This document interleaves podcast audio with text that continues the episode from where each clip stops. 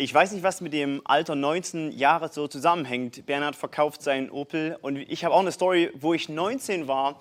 Und zwar waren wir gemeinsam unterwegs, ich und meine Freunde, und wir haben eine neue Location gesucht, wo wir unsere Sommerferien verbringen. Oder besser, wo wir unseren Sommer verbringen. Und in der Nähe von unserem Wohnort gab es einen geschlossenen alten Steinbruch. Der hat uns schon immer sehr, sehr gut gefallen, aber wir haben uns nie rangetraut an diese Gegend.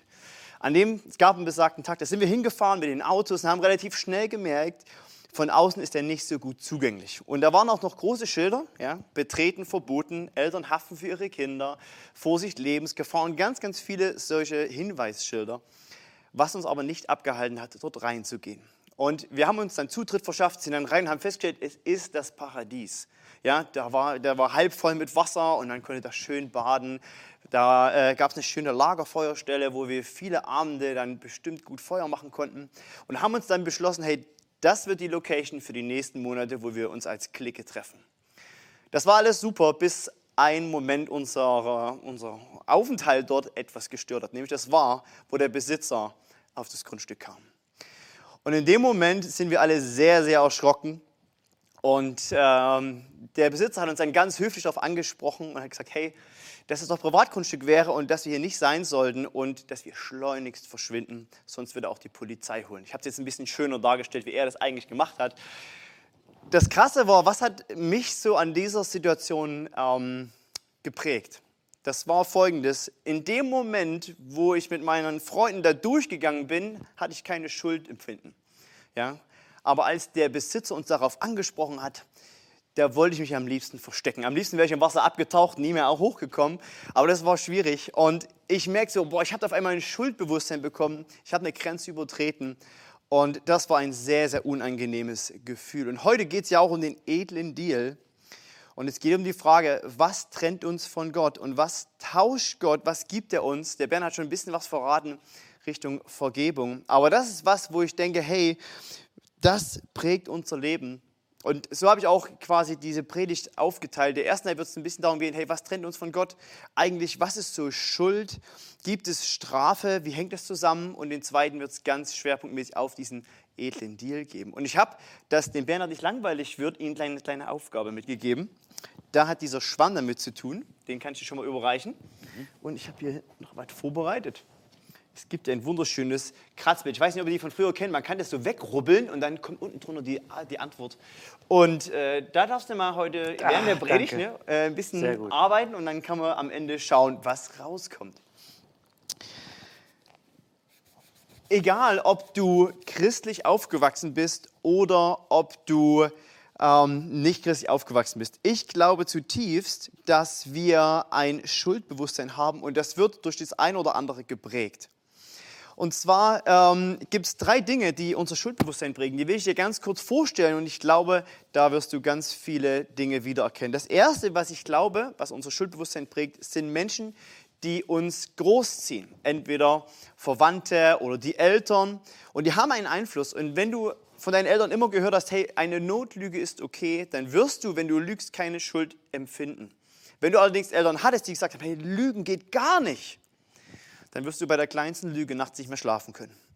Und ähm, das ist das Erste. Das Zweite, was unser Schuldbewusstsein prägt, unser Blick, unser Blick auf Schuld prägt, ist unsere Gruppen. Da, wo wir uns bewegen, wo unser Umfeld ist, das prägt unser Schuldbewusstsein. Und als Beispiel, meine Steinbohrerlebnis, die Gruppe fand es okay, es war nicht schlimm, also habe ich einfach mitgemacht. Und vielleicht kennst du das, dass du in einer Gruppe mitschwimmst, irgendwie ist da äh, Stehlen oder zu schnell fahren oder Autorennen, was auch immer, alles okay. Ähm, und du machst einfach mit, weil es alle machen. Und es gibt noch die dritte Variante und ich glaube, die trifft ganz viele von uns. Wir werden alle größer, wir werden uns nicht so, so lange vorschreiben lassen von unseren Eltern oder von anderen, sondern wir wollen selber sagen, das ist richtig oder das ist falsch, das möchte ich, das möchte ich nicht. Und ich freue mich riesig, dass der Eugen heute da ist. Wir kennen uns noch gar nicht so lange, Eugen. Aber das, was du im Leben erlebt hast, das hat mich tief bewegt, hat mich echt be einfach das zu hören und was Gott auch da drin gemacht hat, ist der Wahnsinn. Und jetzt am Anfang bin ich echt so neugierig. Lass mal die Leute auch zu Hause am Bildschirm mal hören, hey, welche dieser drei Dinge, was dein Schuldbewusstsein geprägt hat, was war so am stärksten? Was, mit was würdest du dich identifizieren dabei? Ja, wie soll ich denn jetzt anfangen? Ähm, ich habe mich sehr früh von Gott und Jesus getrennt und wollte einfach nur mein eigenes Leben leben, mhm. ähm, wollte die Welt genießen, bin aber sehr schnell an Drogen und Alkohol geraten ähm, ne? und habe auch die meiste Zeit meines Lebens auch im Rausch verbracht, habe vielen Menschen wehgetan, die mir nahestanden. Später bin ich auch eine längere Zeit auf der Straße gelandet und habe da auch viele Sachen gemacht, die, auf die ich heute nicht stolz bin. Fahren ohne Fahrerlaubnis, auch mein Raubüberfall. Ähm, ja, was soll ich sagen? Ich äh, wurde sehr oft verhaftet, habe viele Nächte in der Ausnüchterungszelle, auch mal in der geschlossenen Ab äh, Anstalt in Marienheide gesessen. Aber ich hatte kein Gewissen, ich hatte kein Schuldbewusstsein oder ich hatte meine eigenen Regeln und nach diesen Regeln habe ich halt auch gelebt, so die meiste Zeit meines Lebens. Ja. Boah, voll. Äh, vielen, vielen Dank. Das ist echt krass. Ich finde es stark, wie du ehrlich auch daraus redest. Das, äh, ist was, was dein Leben geprägt hat und an dem Punkt erstmal zu sein, darüber zu reden. Ne? Ich habe vollen Respekt vor dir, echt krass. Danke für deine Ehrlichkeit. Wir werden später noch mehr von Eugen hören, wie Gott in seinem Leben ganz konkret handelt, ganz aktuell. Und jetzt äh, gehen wir erstmal weiter, weil ich will dich ganz konkret fragen, wenn du diese Story von Eugen hörst, was denkst du dann? Mir geht es häufig so, ich war lange Zeit in so einem Vergleichsdenken gefangen, weil ich immer gedacht habe, ah, so schlecht wie der oder wie diejenige, so bin ich nicht. Ja? Ich habe nicht so viel Schuld. Vielleicht bin ich ein bisschen so, bisschen was falsch gemacht, aber so schlimm, dass Gott mich nicht so lieben kann, so, das habe ich irgendwie ähm, gedacht. Und mir ist wichtig, hey, es geht nicht so sehr darum, was dein Umfeld oder was du als Schuld definierst, sondern es ist viel wichtiger zu kennen, was definiert denn Gott eigentlich unter diesem Wort Schuld. Und da wollen wir ein bisschen reingehen, das tiefer zu verstehen, weil es, glaube ich, ähm, wichtig ist, auch deine Vergebung zu verstehen. Und es wird uns auf den ersten Seiten der Bibel schon schnell deutlich, nämlich da ist schon diese Frage, hey, was ist richtig oder was ist falsch? Und deutlich ist nämlich, dass unsere Schuld, die uns von Gott trennt, nicht in allererster Linie was mit unseren Handlungen zu tun hat, sondern mit einer inneren Haltung. Mit einer inneren Haltung, die auch unsere Herzenshaltung letztendlich Gott gegenüber zeigt. Es geht um eine viel tiefere Ebene. Also wenn du so auf der Oberfläche bist, glaube ich, sind wir häufig bei diesem Thema Schuld, bei Dingen, die wir tun. Aber bei Gott und die Dinge, die uns von Gott trennen, liegen quasi unter der Oberfläche. Und das ist viel wichtiger zu verstehen. Und um das zu verstehen, will ich mit euch eine erste Bibelstelle lesen. Die steht in Matthäus 22, Vers 37. Jesus wurde da mal gefragt, hey, was ist eigentlich das Wichtigste im Leben eines Menschen? Und er antwortet darauf wie folgt in Matthäus 22, 37. Du sollst deinen Herrn und deinen Gott lieben von ganzem Herzen, mit ganzer Hingabe und mit deinem ganzen Verstand. Mit meinen Worten zusammengefasst, mit deinem ganzen Sein, mit deinem ganzen Leben ist Gott das Wichtigste. Und diese Stelle, die Jesus da nimmt, die zitiert er eins zu eins aus dem Alten Testament, aus dem ersten Teil der Bibel. Und wenn etwas wiederholt wird und wenn Jesus das wiederholt, hat es eine folgende Bedeutung. Wenn es damals wichtig war, dann ist es heute genauso wichtig. Und ich will dir ein Geheimnis verraten. Heute, am 26. April 2020, ist das immer noch das Wichtigste für dich, nämlich Gott zu lieben von ganzem Herzen, von ganzer Hingabe, mit deinem ganzen Sein.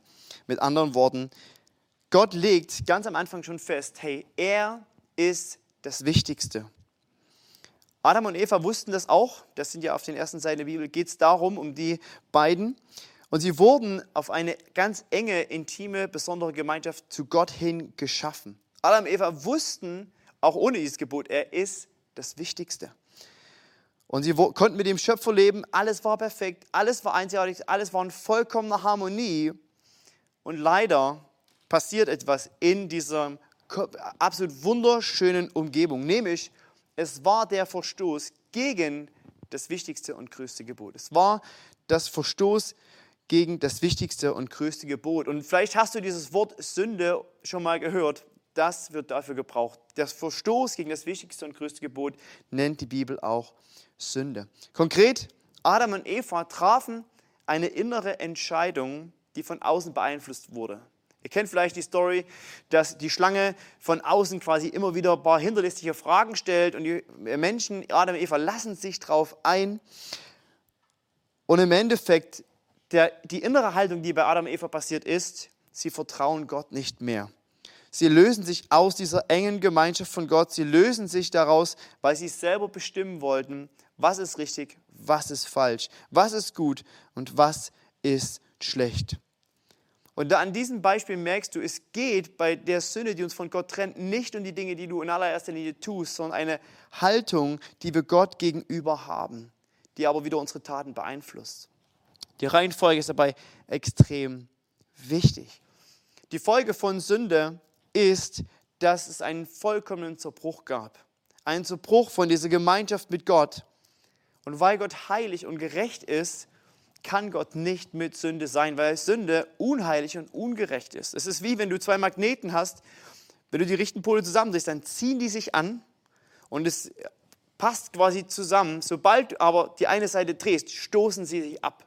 Und die Menschen haben ihre Entscheidung getroffen und auf einmal steht zwischen diesen beiden äh, die, äh, die Sünde und sie werden voneinander abgestoßen. Gott zieht sich zurück, er überlässt die Erde den Menschen mit ihrer Berufung aber vor Dingen auch mit den Folgen von der Sünde. Und vielleicht hast du dich schon mal diese Frage gestellt, woher kommt eigentlich Neid, Gier, Tod, Krankheit, diese ganzen Dinge, woher kommt das? Es sind Folgen der Ablehnung von Gott. Gott hat es nie im Sinn gehabt. Es wird am Anfang berichtet, dass Gott alles perfekt gemacht hat und in seiner vollkommenen Gegenwart war nie Platz für diese Dinge. Aber unweigerlich durch die Trennung kommen diese Dinge in unser Leben. Du darfst gespannt sein. Wir werden einzelne Dinge, zum Beispiel Krankheit, wird kommende Woche mit angesprochen. Das sind, da gibt es auch einen Tausch am Kreuz. Darfst du gespannt sein, was das Kreuz da bewirkt. Aber jetzt bleiben wir noch hier bei diesem Thema, denn vielleicht denkst du jetzt, was hat das Ganze mit mir zu tun? Wie kann das, dass am Anfang mal zwei Leute etwas falsch gemacht haben, Auswirkungen bis jetzt haben? Wie kann das sein, dass ich unter dieser Schuld zu leiden habe? Ganz kurz, der Zerbruch ist passiert und die Sünde steht im Raum. Es ist noch keine vollkommene Vergebung passiert bis zu einem ganz gewissen Zeitpunkt. Und da war immer die Trennung zwischen Gott und den Menschen. Und Gott kann nicht einfach quasi Schuld mal so unter den Teppich kehren und ist alles wieder gut. Vor allen Dingen, wenn du überlegst, hey, es geht darum, dass du gegen einen heiligen und gerechten Gott Schuld hast. In Römer 3, Vers 23 steht, alle haben gesündigt und alle verfehlen die Herrlichkeit Gottes, die sie haben sollten. Alle heißt alle Menschen. Und wenn du als Mensch das Licht dieser Welt erblickst, was wir alle tun, lebst du getrennt von Gott. Und Gott ist letztendlich auf Gott, sorry, ähm, du lebst getrennt von Gott, weil Gott sich grundlegend von allen Menschen distanziert hat aufgrund ihrer Haltung, aufgrund ihres Wesens. Und wir fehlen, verfehlen damit den Plan Gottes.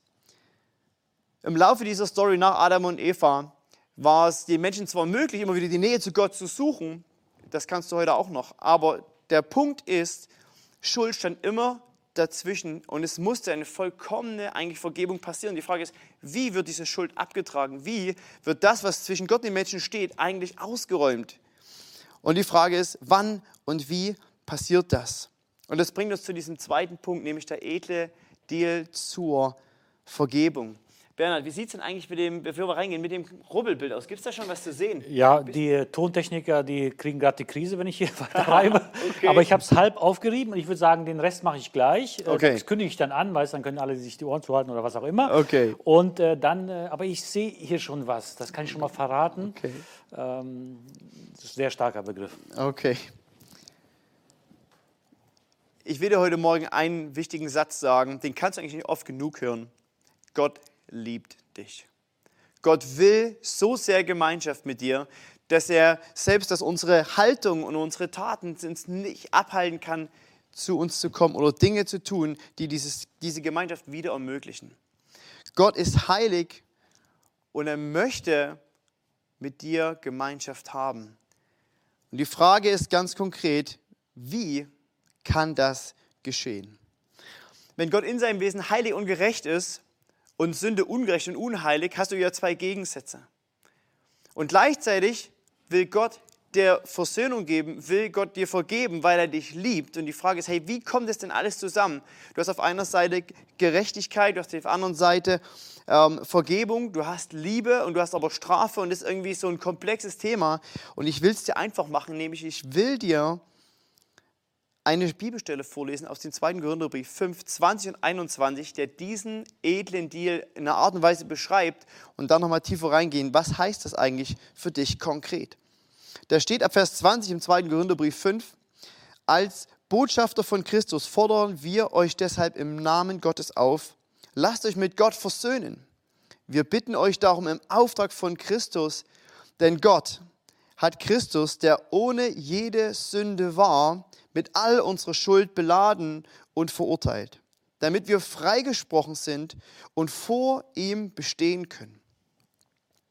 Denn Gott hat Christus, der ohne jede Sünde war, mit unserer Schuld beladen und verurteilt, damit wir freigesprochen sind und vor ihm bestehen können. Was passiert hier? Was sagt die Bibel über den edlen Deal?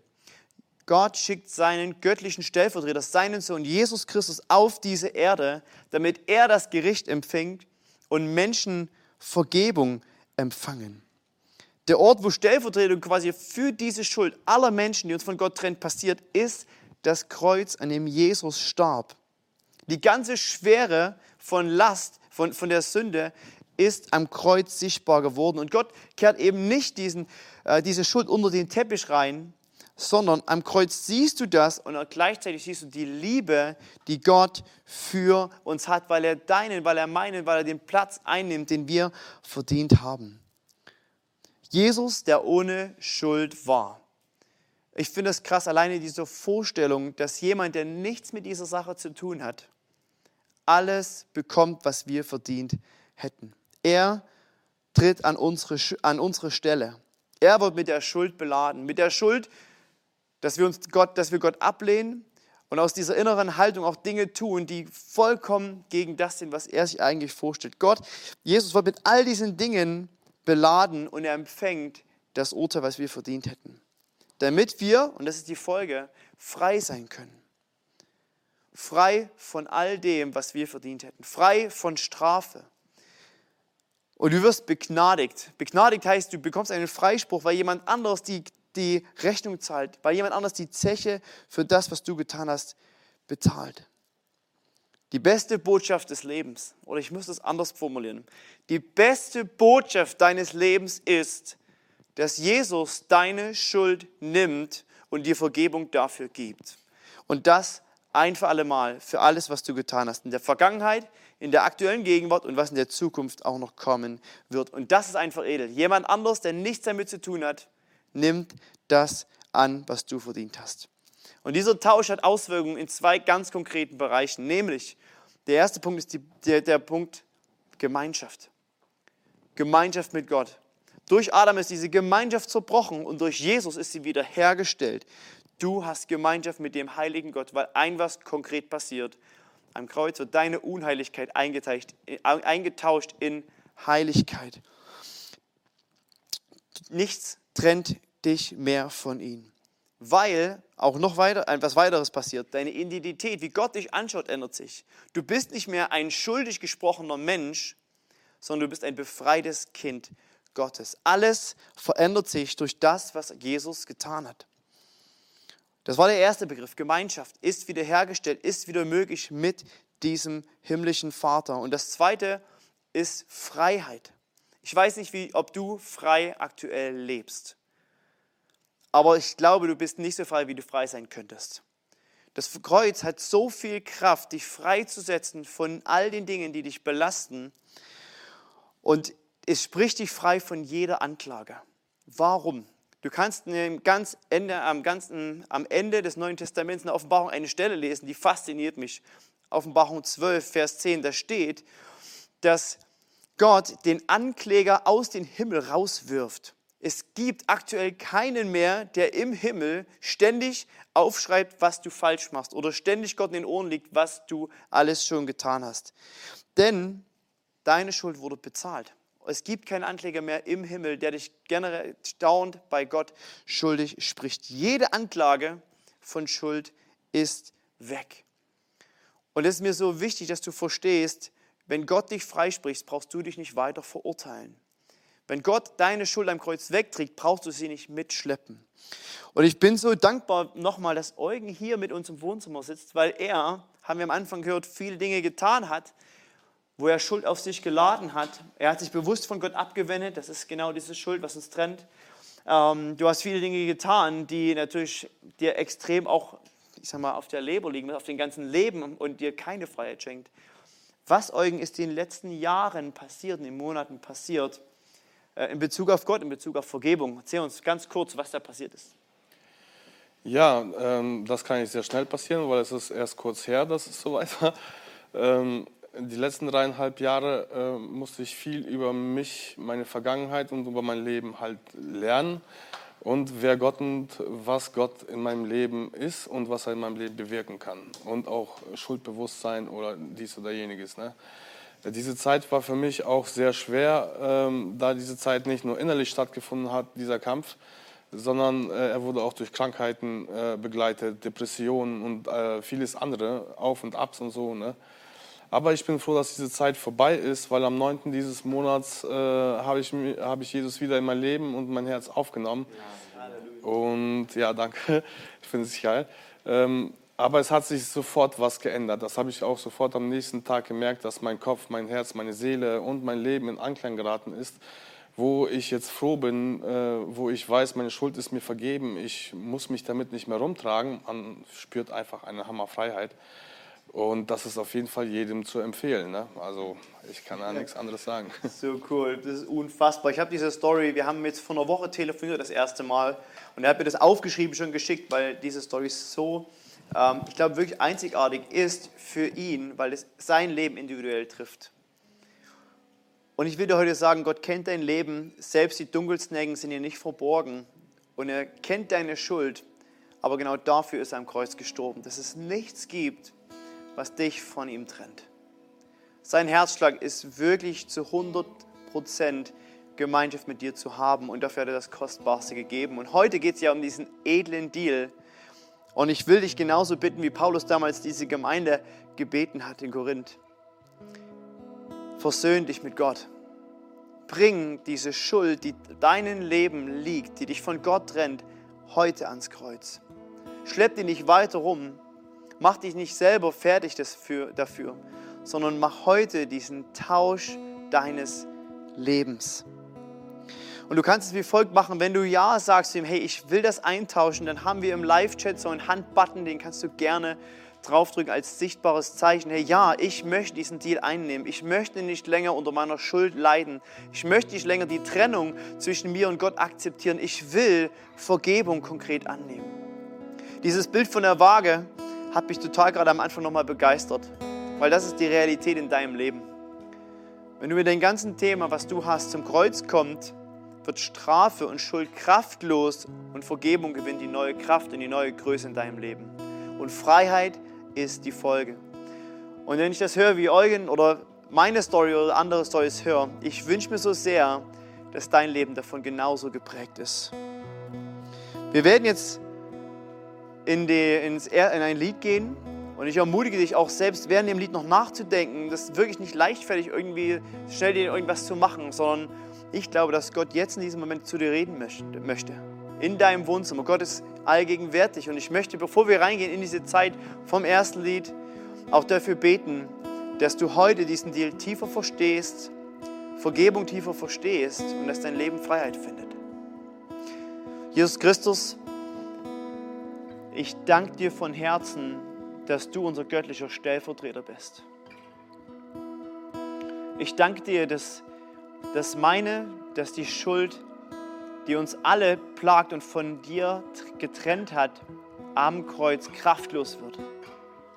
Danke, dass Vergebung von Schuld durch das, was du getan hast, möglich wird und dass das unser Leben radikal verändert. Jesus, du schenkst Freiheit, und du sprichst in unser Leben hinein. Danke, dass das, was vor 2000 Jahren passierte, heute immer noch aktuell ist. Und dass wir heute diesen edlen Deal annehmen dürfen. Danke für die Kraft von Vergebung. Danke, dass wir mit dir wieder Gemeinschaft haben dürfen. Danke, dass wir in deinen Augen heilig sind. Befreit, schuldlos. Danke, dass du auf diese Welt gekommen bist und das ermöglicht hast. Das ist ein edler Deal und wir danken dir von Herzen dafür. In Jesu Namen. Amen. Wir haben während dem Lied auch das Live-Gebet äh, als Angebot. Wir laden dich ein, das nicht auf die lange Bank zu schieben, sondern gerne auch während dem Lied schon das Live-Gebet anzunehmen.